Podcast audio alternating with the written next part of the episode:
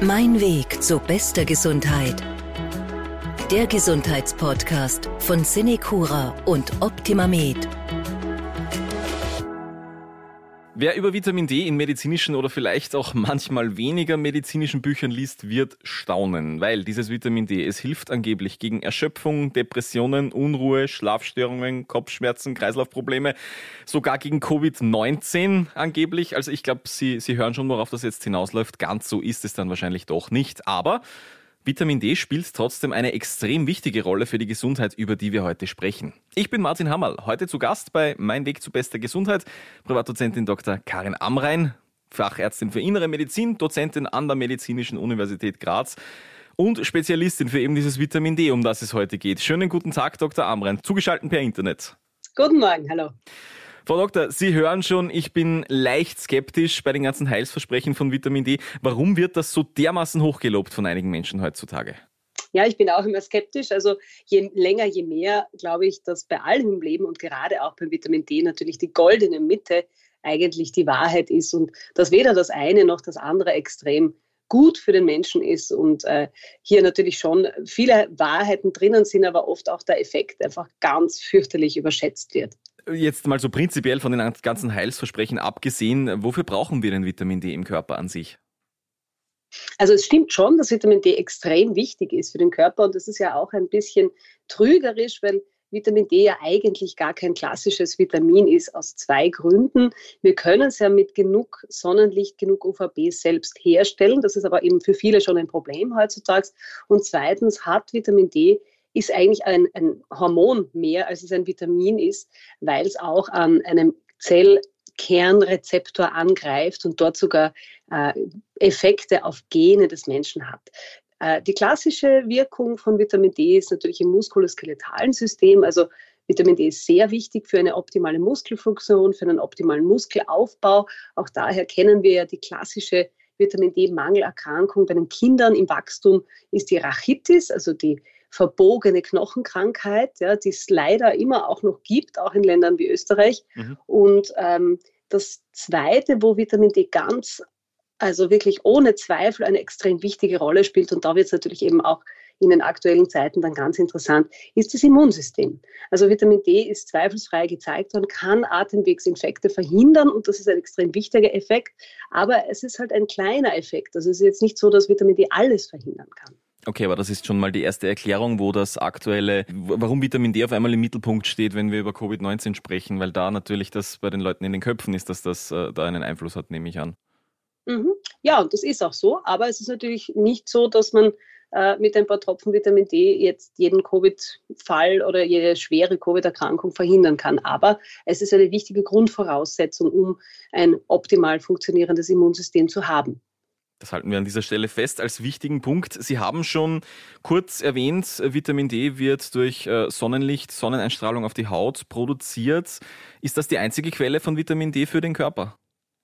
Nein, das ist eben sehr ungewöhnlich bei Vitamin D. Es kann eben doch aus der Nahrung kommen. Ja? Also gerade äh, fette Fische, Eier, sonnenbestrahlte Pilze zum Beispiel, also schon Dinge, die man jetzt nicht so unbedingt täglich in großen Mengen auf dem Speiseplan hat, die können schon gute Mengen Vitamin D liefern. In der Regel ist aber durchaus die Sonne äh, oder das, die UVB-Einstrahlung die Hauptquelle. Okay, also es ist schwierig, das komplett über die Ernährung aufzunehmen. Ich muss in die Sonne gehen in Wirklichkeit, weil sonst wird es sich nicht ausgehen. In der Regel schon. Also es gibt diese Untersuchungen, so die typische mitteleuropäische Ernährung hat in der Regel kaum über 100 Einheiten Vitamin D täglich. Und wir gehen davon aus, dass gesunde Menschen in etwa 600 bis 800 Einheiten pro Tag brauchen. Okay. Von, ähm, von welcher Sonneneinstrahlung reden wir da? Wo ist da die Grenze zwischen ich tanke Vitamin D in der Sonne und ich hole mir einen Batzen Sonnenbrand? Also wie hm. lange, wie lange sollte ich da wirklich in die Sonne als Mitteleuropäer?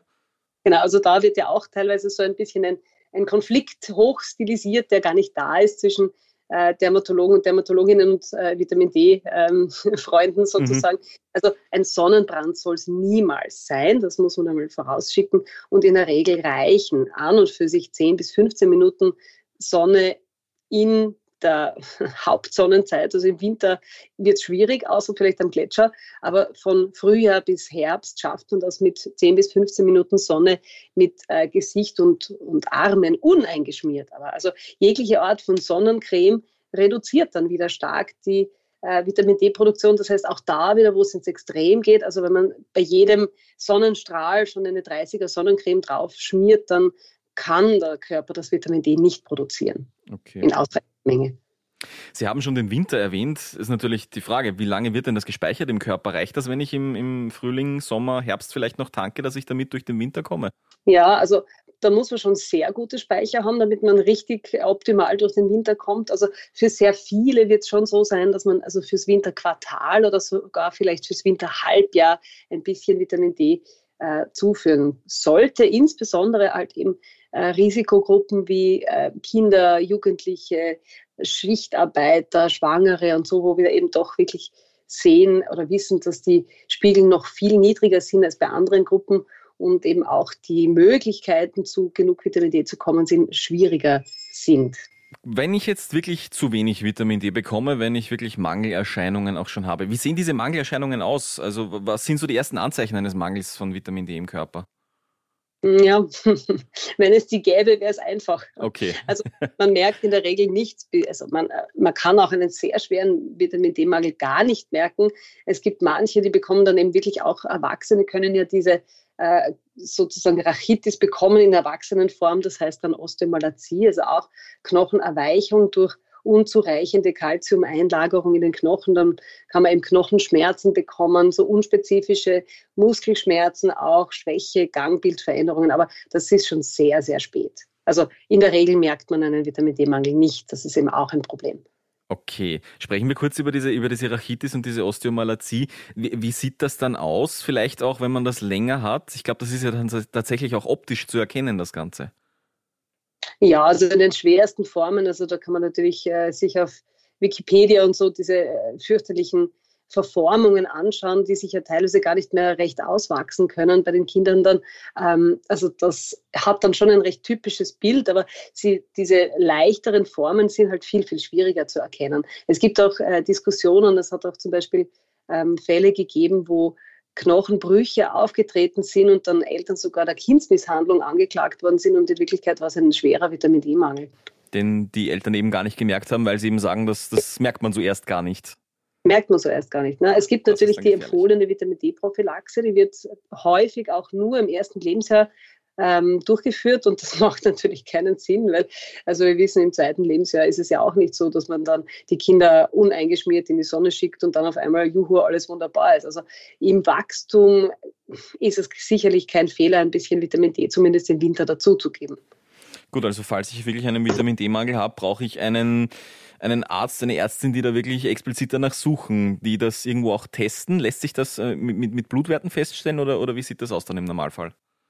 Ne, da sind wir auch dann wieder in einer sehr großen Diskussion. Also das eine ist fachlich, macht das natürlich Sinn, ja, äh, das zu bestimmen und dann individuell sozusagen eben personalisierte Medizin darauf zu reagieren und dann vielleicht nochmal zu messen und sich das anzuschauen, wie viel man denn wirklich braucht, weil auch da ist die Schwankungsbreite sehr groß. Mhm. Jetzt gibt es dann aber wieder die große Diskussion, große Kontroverse, das Messen kostet natürlich Geld, ja, und das Messen kostet mehr Geld, also als eigentlich einfach zu geben. Und dann wird halt wieder diskutiert, wie viele Millionen in Vitamin D-Tests gesteckt werden ähm, die man sozusagen, wo man eigentlich blind auch behandeln könnte. Also da kommen dann wieder Diskussionen zwischen den zwei Lagern auf, zwischen den Vitamin D-Gläubigern, Vitamin D ist gut für alles und zwischen den anderen, die sagen, es ist gut für nichts.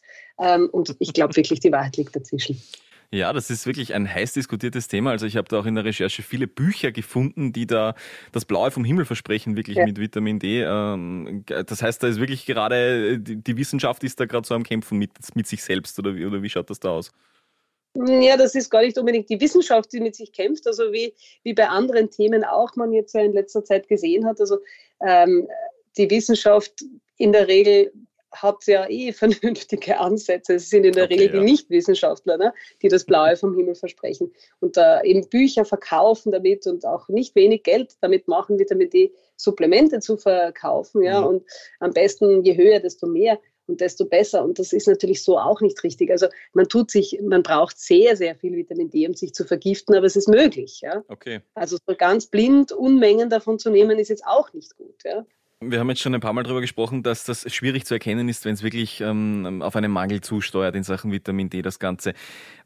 Welche, äh, gibt es vielleicht Personen oder Bevölkerungsgruppen, die da besonders darauf achten sollten, die vielleicht von vornherein schon mehr gefährdet sind, an einem Vitamin D-Mangel zu leiden? Wie, wie, sind da vielleicht Risikogruppen bei dem, in diesem Punkt? Mhm. Ja, also da gibt es sehr zahlreiche Risikogruppen, sowohl bei Gesunden als auch bei Kranken. Also äh, zwei zentrale Organe im Vitamin D-Stoffwechsel sind die Leber und die Niere. Und wenn die eingeschränkt sind, stark eingeschränkt sind, ist ein Vitamin D-Mangel eigentlich die Regel und dann ist es auf jeden Fall sinnvoll, zumindest im Winterhalbjahr zu supplementieren. Es gibt dann eben andere, auch gesunde Bevölkerungsgruppen, eben gerade Schichtarbeiter, ne, die weniger draußen sind, oft ähm, teilweise adipöse, ähm, chronische Darmerkrankungen, also Colitis ulcerosa, mhm. Morbus Crohn sind auch so Dinge. Es gibt manche Medikamente, zum Beispiel aus ältere Antiepileptika, die in den Vitamin D-Stoffwechsel eingreifen und den Abbau beschleunigen. Also gibt es wirklich sehr zahlreiche Gruppen, aber so als Faustregel ist oft, je kränker jemand ist, desto häufiger ist der Vitamin D-Mangel auch natürlich wegen der begleitenden Einschränkung der körperlichen Aktivität, Einschränkung der Mobilität, überhaupt der Möglichkeit nach draußen zu gehen. Okay, also wenn der Körper schon wirklich angeschlagen ist, wird das Ganze schwieriger, höre ich das. Genau, und dann, ja. dann ist das natürlich so ein Teufelskreis. Ja. Ne? Also auch im Altersheim, wenn man nicht supplementiert, also da gibt es österreichische Daten, dann haben über 90 Prozent haben einen Vitamin D-Mangel. Ja, weil es da auch natürlich oft schwieriger ist mit, mit dem Rausgehen in die Sonne. Das kommt da wahrscheinlich gar nicht mhm. mehr so oft vor. Ja. Genau, und absurderweise, was auch äh, also im ersten Moment irgendwie eigenartig erscheint, also oft gerade die Länder mit viel Sonne, die haben noch mehr Vitamin D-Mangel. Aber das ist wahrscheinlich deswegen, weil, weil, es dann oft so heiß ist in diesen Ländern, dass die Menschen sich ja oft gerade eben schützen vor der Sonne und nicht ah, ja, so rausgehen ja. wie wir, die wir uns freuen, wenn sie endlich mal da ist. Wir haben ähm, schon darüber gesprochen, Sie haben es erwähnt, dass äh, Vitamin D bei Atemwegserkrankungen beim Schutz davor hilft. Jetzt ist es auch im Zusammenhang eben mit der Covid-19-Berichterstattung oft genannt worden, das Vitamin D. Zuerst so ein bisschen als Hoffnung, dann teilweise als Heilsbringer, jetzt wieder zurückgerudert so ein wenig. Was ist denn wirklich jetzt der aktuelle Wissensstand in Sachen Sachen Covid-19 und Vitamin D. Gibt es einen Zusammenhang und wie sieht er aus, wenn ja? Genau, also vielleicht zuerst als Einleitung der Wissensstand Vitamin D und Atemwegserkrankungen und Asthma vielleicht auch. Äh, da gibt es wirklich sehr gute und sehr eindeutige Daten. Also da haben wir Meta-Analysen, die zeigen, Vitamin D schützt vor Atemwegserkrankungen ist eine 2017er Meta-Analyse, wo man wirklich die einzelnen Daten genommen hat und zeigen hat können, im schweren Vitamin D-Mangel muss man überhaupt nur vier Menschen behandeln, um einen Atemwegsinfekt zu verhindern. Und das ist natürlich eine sehr, sehr niedrige Number needed to treat. So über alle drüber hinweg war es eine Number Need to Treat von 30. Mhm. Was sich auch gezeigt hat und was auch wirklich äh, je länger, je mehr herauskommt, dass die tägliche Gabe deutlich im Vorteil war einer monatlichen oder noch selteneren Gabe. Dort hat sich nämlich dann kein Effekt mehr gezeigt.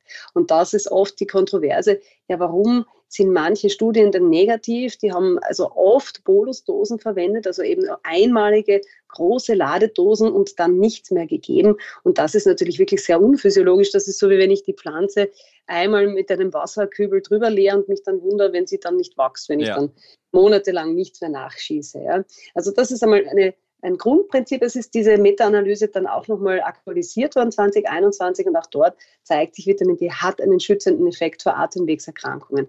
Aber es ist kein Wundermittel, also es ist ein kleiner Effekt. Und jetzt muss man natürlich immer sagen, äh, will ich jetzt mir den Effekt auf mich als Einzelperson anschauen oder gehe also geh um eine Public Health Ansatz Idee, wo man wirklich, ja. über die ja. gesamte Bevölkerung hinweg sich auch über sehr kleine Effekte freuen kann und soll und muss. Ja. Und da ist es jetzt so bei Covid-19, also man muss schon sagen, Vitamin D kann nicht die Impfung ersetzen, keinesfalls. Vitamin D kann nicht die Intensivtherapie ersetzen, keinesfalls. Und auch schwere, schwere Verläufe nicht so verhindern, wie das manche vom Himmel herab versprechen. Ja? Also das ist wirklich ein Blödsinn. Ja? Aber natürlich auf die Bevölkerung hinweg, wenn wir alle einen guten Vitamin D-Status hätten und eben nicht einen zu guten oder zu hohen, äh, also dann ist es sicherlich so, dass Vitamin D da etwas bewirken kann. Aber natürlich ist es extrem schwierig bis unmöglich, solche Studien zu machen, während die Pandemie läuft. Ja. ja. Und da muss man sagen, also das ist natürlich was sehr Billiges, was in diesen üblichen Dosierungen eigentlich keine Nebenwirkungen hat. Und da hat zum Beispiel UK hat ja äh, verteilt, den Alters, also älteren Personengruppen hat Vitamin D verteilt, eben auch in einer sehr niedrigen Dosis von 400 Einheiten ähm, täglich. Aber das wäre schon sinnvoll gewesen, aber das ist jetzt im Prinzip schon bald vorbei. Ne? Wenn ich jetzt als Einzelperson sage, okay, ich nehme ein Vitamin D, das macht schon Sinn, aber ich darf mir davon nicht versprechen, dass ich dann ohne Maske äh, in die Disco gehen kann und dann wird nichts passieren, weil ich nehme ja Vitamin D. Also so ist es auch nicht. Ja, jetzt könnte es aber natürlich ähm, schwierig sein, dass wir den Vitamin D-Spiegel trotzdem äh, gesamtbevölkerungsmäßig äh, gesehen äh, auf dem notwendigen Level halten. Sie haben zum Beispiel auf Ihrer Homepage stehen, ein Vitamin D-Mangel betrifft etwa 40 Prozent der Gesamtbevölkerung in Europa. Gehen wir so wenig in die Sonne oder was machen wir da falsch in Europa? Naja, es ist sicherlich so, dass wir uns in den letzten mehreren hundert Jahren sozusagen einfach ein sehr schönes, bequemes Leben im Inneren gemacht haben und uns vor vielen Dingen schützen können in unseren schönen Häusern, die vor 2000, 3000 Jahren noch nicht so waren. Und mhm. auf evolutionärer Ebene, und das Vitamin D ist eine uralte ähm, Geschichte sozusagen, etwas, was wir seit immer brauchen, ähm, so schnell geht das Evolutionär nicht. Ne? Das heißt, wer ist denn heutzutage schon 20 Minuten draußen jeden Tag und mhm. auch wenn die Sonne ist? Das muss man sich mal anschauen. Das sind in Wirklichkeit nicht viele Menschen. Und das ist natürlich mit ein Problem. Das andere Problem ist sozusagen eben, je kränker und je älter und gebrechlicher wir werden, desto mehr kommt der Vitamin D-Mangel auch so zum Vorschein. Und das, das war ja früher auch nicht so. Also die Menschheit ist ja ist ja noch nicht so lange, dass viele Menschen älter als 30, 40 Jahre werden. Ich weiß nicht, welche Daten Sie da haben, aber ist das ein europäisches Problem dann oder deckt sich das äh, weltweit eigentlich gleich, dass die Menschen da an Vitamin D-Mangel irgendwo leiden? Nein, nein, das ist überhaupt kein europäisches Problem. Also das ist ja eigentlich auch eine Pandemie, wenn man so will. Mhm. Ähm, wir haben einfach sehr schöne Daten in Europa. Also oft ist ja das Problem, dass es keine Daten gibt oder keine verlässlichen Daten oder große Daten. Ja. Aber das ist eigentlich überall so. Und also da gibt es aus allen Ländern, wo wir Daten haben, zeigt sich schon was relativ Ähnliches, aber eben verteilt über verschiedene Gruppen. Ja. Gut, dann sprechen wir nochmal über den Vitamin D-Mangel an sich. Angenommen, ich habe jetzt einen oder ich, ich habe es wirklich diagnostiziert bekommen. Was mache ich dann? Reicht's, wenn ich dann sage, gut, ab jetzt gehe ich mehr in die Sonne oder wie wird das dann behandelt? Ja, das kommt halt schon darauf an, wie schwer der ist. Ja, also da gibt es ja, also wenn man das wirklich diagnostiziert hat, gibt es im Prinzip die Einheiten Nanogramm pro Milliliter. Da ist die, also die Mindestgrenze, wo man drüber sein sollte, aus eben einem Einzel, ähm, Anspruch heraus sollte man zumindest über 20, besser über 30 Nanogramm, aber auch wieder nicht über 50 Nanogramm pro Milliliter drüber sein. Und das Gleiche gilt sozusagen für die Nanomol pro Liter. Das ist ein Umrechnungsfaktor von 2,5. Das heißt, die 20 entsprechen dann 50 Nanomol und die 30 entsprechen 75. Ich will aber eben nicht drüber sein über die andere Grenze von, von 50, 60 Nanogramm. Ja? Mhm. Und das hängt jetzt davon ab, äh, also wenn ich jetzt ein gesunder Mensch bin und das ist sonst nichts, ja, dann habe ich ja keinen Stress. Ja, dann, dann kann ich da ein bisschen was nehmen, eben idealerweise täglich, vielleicht nehme ich ein bisschen mehr am Anfang, aber da habe ich keinen Stress. Wenn ich jetzt zum Beispiel, also mein aktueller persönlicher Bezug weiterhin zum Vitamin D ist hauptsächlich über eine Studie an kritisch Kranken, ja, wo natürlich, wenn man dort etwas erhofft, also unsere Hypothese, unsere Hoffnung ist sozusagen, dass wenn man dort den schweren Vitamin D-Mangel schnell ausgleicht, innerhalb von Tagen, dass dann dort eben diese sekundären Probleme, die auf Intensivstationen auftreten, also Infekte, äh, andere Dinge, verlängerte Beatmungsdauer und so, dass die durch einen optimierten Vitamin D-Spiegel weniger werden. Ja? Okay, ja? Und dort kann ich natürlich nicht sagen, na gut, dann schiebe ich den jetzt in die Sonne, das, das wird sowieso nicht funktionieren. Ähm, und auch wenn ich sage, okay, ich gebe jetzt da 2000 Einheiten am Tag, das wird auch nicht schnell funktionieren. Das heißt, hier in diesem spezifischen Setting geben wir eine sehr große Ladedosis von vornherein von über 500.000 Einheiten Vitamin D3 einmalig und dann geben wir 4000 Einheiten am Tag. Also das ist die maximal empfohlene tägliche Dosis ja, von mhm. im Prinzip allen Gesellschaften, die sich damit auseinandergesetzt haben und das gebe ich dann über, äh, einen, über mehrere Monate. Ja. Das heißt, es hängt immer davon ab, was ist los. Ja. Also wenn ich eine Operation zum Beispiel habe, die nächste Woche ist und ich weiß, mein Vitamin D ist sehr schlecht und ich habe Angst vor Wundheilungsstörungen oder so, dann sollte ich in diesem Fall schon eine Bolusgabe nehmen. Aber nur die einzelnen Bolusgaben, das hat sich jetzt wirklich je länger, je mehr sogar bei der Rachitis gezeigt, das funktioniert nicht. Okay. Wie ist das jetzt, ähm, sage ich, ich gehe jetzt mal aus von einem gesunden Menschen, der sich halbwegs normal ernährt. Sollte dieser Mensch Ihrer Meinung nach noch irgendwo extra auf die Vitamin D-Zufuhr achten, vielleicht sogar noch irgendwo supplementieren, also extra einnehmen? Oder sagen Sie, ja, wenn ich normal in die Sonne gehe und mich halbwegs normal ernähre, dann sollte ich mir da eigentlich keine Sorgen machen müssen? Naja, es ist schon, also diese 40 Prozent Mangel ist eben auch bei Gesunden. Ne? Mhm. Jetzt ist es aber so natürlich passiert, Gesunden relativ wenig. Andererseits in Pandemiezeiten will ich natürlich schon auch optimiert ähm, als Individuum durch die Gegend gehen. Ähm, das heißt, also zumindest im Winter so 800 bis 2000 Einheiten täglich ist sicherlich kein Fehler. Was man da dazu jetzt noch sagen muss, ist halt, da gibt es ja jetzt sehr viele Anbieter und also Internet und sonst was, ja. Und die Nahrungsergänzungsmittel, also es sind jetzt sehr, sehr viele Firmen, die da mittlerweile ihre Produkte anbieten und eben auch gutes Geld damit verdienen, sogar wenn es insgesamt relativ günstig ist. Ähm, man muss aber darauf achten, was ist das. Ja? Und wir haben auch schon Fälle gehabt, dass eben Internetpräparate zu viel zum Beispiel gehabt haben okay, und dann ja. eine Vitamin D-Vergiftung entstanden ist, was natürlich sehr, sehr selten ist. Und äh, das kann, kann einfach sein. Das heißt, man sollte sich da idealerweise wirklich auf renommierte Firmen, idealerweise eigentlich Arzneimittel, die ich aus der Apotheke beziehe und nicht irgendwas aus dem Internet, wo ich hoffe, dass drinnen ist, was draufsteht. Beim Arzneimittel wird das kontrolliert, ja? beim Nahrungsergänzungsmittel nicht. Okay, das heißt, ich sollte jetzt nicht, weil es gibt ja im Drogeriemarkt zum Beispiel Dutzende Angebote wahrscheinlich, was das betrifft. Das heißt, tatsächlich eher in die Apotheke gehen, vielleicht mich vorher noch mit dem Arzt, mit der Ärztin besprechen und dann eventuell zu einer ja. Tablette oder Brausetablette greifen. Ja, also beim Vitamin D sind es in der Regel Tropfen, ja, die die seriösen Anbieter haben. Ja, wer das nicht mag, es gibt Alternativen, aber eben ich würde mich persönlich immer auf eine renommierte Pharmafirma, eine böse Pharmafirma, die damit nicht reich wird. Ja, da gibt es andere Produkte, wo man mehr Marge hat. Also in der Regel sind diese wirklich hochseriösen Produkte sogar die billigsten und äh, nicht jetzt irgendwas von irgendwo bestellen und äh, oder aus dem Drogeriemarkt holen, weil Oft ist zu wenig drin, oft ist zu, also manchmal ist zu viel drinnen. Es wird einfach nicht kontrolliert. Ja? Und man kann natürlich als Konsument auch nicht äh, kontrollieren, ist das wirklich drinnen, was draufsteht. Aber bei einem Arzneimittel ist es so, dass das behördlich kontrolliert wird und dass es da ganz äh, spezifische Kontrollprozesse gibt. Wie sieht so eine Vitamin D-Vergiftung, eine Überdosierung dann aus? Wie äußert sich das?